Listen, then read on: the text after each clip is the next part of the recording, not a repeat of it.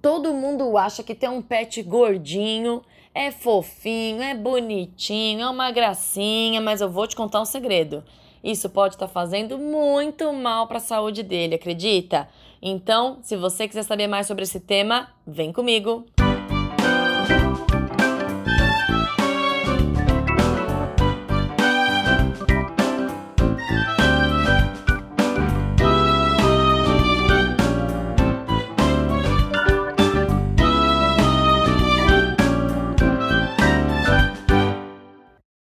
Oi, pessoal, tudo bem? Eu sou a Nicole Casara, sou médica veterinária da Blue e hoje a gente vai falar um pouquinho sobre os pets gordinhos. Na verdade, gente, assim como nós, humanos, os pets que estão acima do peso é muito prejudicial, né? Na verdade, porque manter um animal ou até um ser humano acima do peso, a gente tem um aumento daquelas células de gordura, né? Que são os adipócitos. E hoje já sabe-se que essas células de gordura elas fazem muito mal para o organismo porque elas são inflamatórias. Elas liberam substâncias inflamatórias no organismo 24 horas por dia, né? É, a gente brinca que esse paciente acorda e dorme inflamado, acorda e dorme inflamado o tempo todo por se manter gordinho.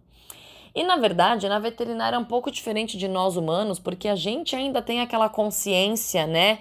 De eu escolho comer essa coisa, eu escolho comer uma guloseima, eu escolho ficar deitado no sofá ao invés de fazer atividade física, né? E na verdade, os animais não têm essa escolha, a gente tem que escolher por eles.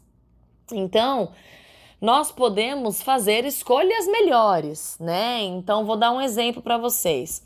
Uh, acaba sendo um pouco cultural, né? Aquela coisa que a gente dá muito snack, muito petisco, muito bifinho, muitos, muitas guloseimas, né, para os nossos pets, como uma forma até de agrado, como uma forma até de substituir o tempo que a gente fica longe deles mesmo, né? Isso acaba estando relacionado aí com alto índice de ganho de peso, porque esses petiscos, eles não são a refeição principal do animal. É como se fosse, eu brinco, um brigadeiro pra gente, né? Como se fosse uma guloseima. Então, o animal, ele tem que comer aquilo numa quantidade muito reduzida, é que nem a gente. A gente come um pratão de arroz, feijão, salada e depois que você almoçou bem que você come só um brigadeirinho. Imagina um animal que pesa lá 5 quilos. O estômago dele é super pequenininho. E aí se você dá 4, 5 petiscos por dia, proporcionalmente falando, é como se a gente comesse duas caixas de bis, por exemplo. É muita coisa, né? É muito petisco. E isso acaba virando sobrepeso, porque esses petiscos, na maioria das vezes, eles podem ser desbalanceados, eles podem ter mais gordura, mais sal, muito sódio, né? São muito palatáveis, mas obviamente não substituem a refeição principal. Então, uma dica é já começar a reduzir a quantidade dos petiscos. Então, por exemplo, ah, eu dou um bifinho inteiro. Corta metade do bifinho e passa a dar metade. Porque o animal, ele não quer um bifinho inteiro, ele quer ganhar um gostoso naquela hora que você condicionou ele, por exemplo, a hora que você vai sair de casa, você dá um gostosinho, para ele entender que, que quando você sai tudo bem, ele fica sozinho, ele é recompensado por isso. Mas se ele ganhar meio ou um, para ele não faz tanta diferença.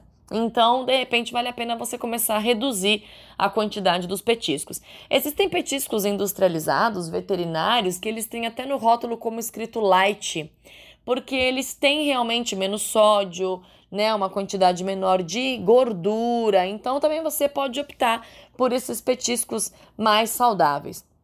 Agora, uma coisa legal também é você usar de petisco coisinhas naturais e principalmente com fibra. A fibra reduz muito o ganho de peso. É que nem a gente, né? Quando a gente está de dieta lá, o nutricionista fala: três quartos do seu prato tem que ser salada com legumes e tal. Porque isso é fibra. A fibra dá sensação de saciedade, a fibra faz o trato gastrointestinal funcionar melhor, faz o animal defecar mais, em maior quantidade, todos os dias, e isso acaba contribuindo bastante para reduzir o peso.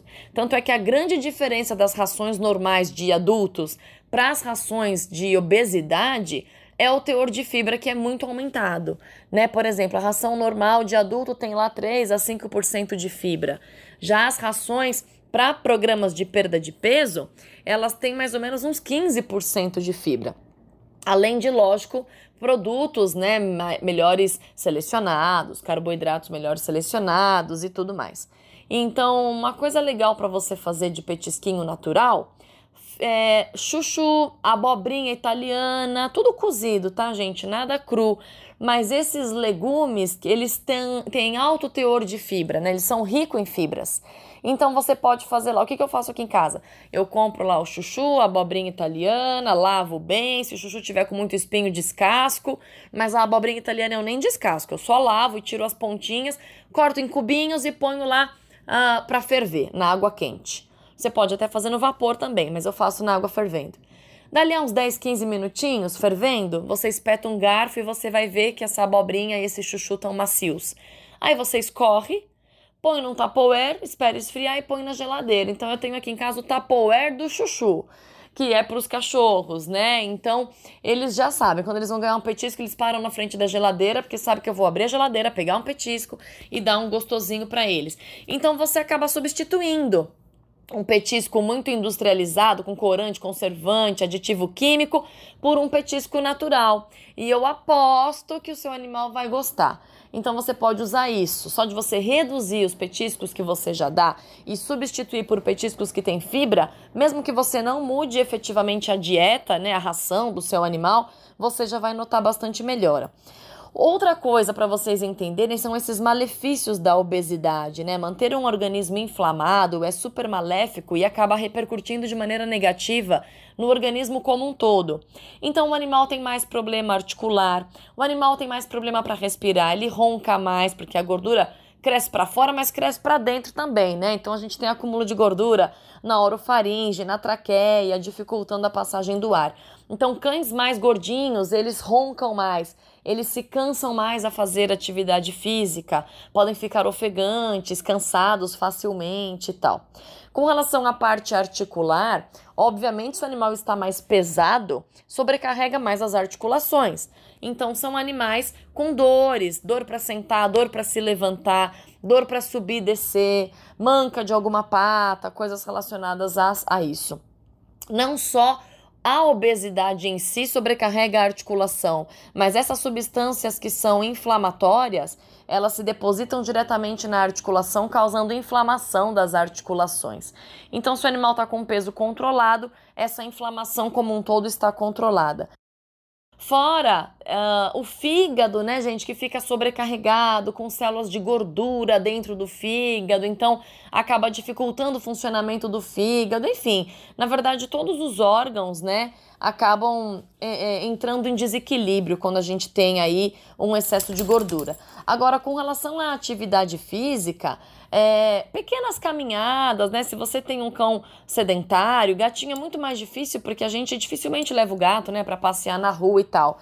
Então, o gato você pode estimular fazer atividade física com uh, aqueles uh, móveis funcionais para gato, né? Então, eu brinco que parece um, uma suíte presidencial, né? O gato sobe lá em cima, e daí tem um arranhador lá em cima, e daí você coloca um sachezinho lá em cima, então ele entende que para ele conseguir pegar aquele alimento, ele tem que subir, e aí ele sobe e desce, sobe e desce, isso acaba sendo algum grau de atividade aí pro gato, do que simplesmente ele ficar sedentário no seu sofá. Mas o cão, você pode começar com pequenas caminhadas. Ah, por exemplo, tem dono que fala assim para mim: "Ah, Nicole, mas eu não tenho tempo e tal". Às vezes só de você dentro do apartamento colocar a coleira no seu animal e andar da sala para cozinha, da cozinha para varanda, da varanda para o quarto. Se você pegar 10 minutos por dia, colocar seu animal na coleira e forçar ele a caminhar, se você não puder sair para fazer isso na, em casa, né, é, fora de casa, ao ar livre, já é algum grau de atividade física, né? Até frequentar creche, daycare, tem várias atividades legais que aumentam o gasto calórico do cão, aula de piscina, natação, brincar com outros cães, socializar com outros animais, eles brincam, correm um atrás do outro, corre atrás de graveto, isso por si só já traz atividade física. Outro dia um cliente até me mostrou uma foto, falou: "Nicole, eu tenho uma esteira aqui em casa porque eu faço atividade física na esteira". E prendeu lá o cachorro, obviamente, numa velocidade super devagarzinha, e o cachorro faz lá 5, 10 minutos de esteira em casa, sob supervisão, lógico, para não se machucar. Mas também é algo bem legal. Tá bom? Então, uma dica, gente, é o seguinte: olhe o seu animal de cima. Quando a gente olha o animal de cima, o animal tem que ter cintura. A gente tem que visualizar cintura. Se o seu animal tá gordinho a ponto de não ter cintura, parecer uma peça de salame, tem coisa errada, tá? tem cães que tem até depósito de gordura, culote, depósito de gordura no pescoço.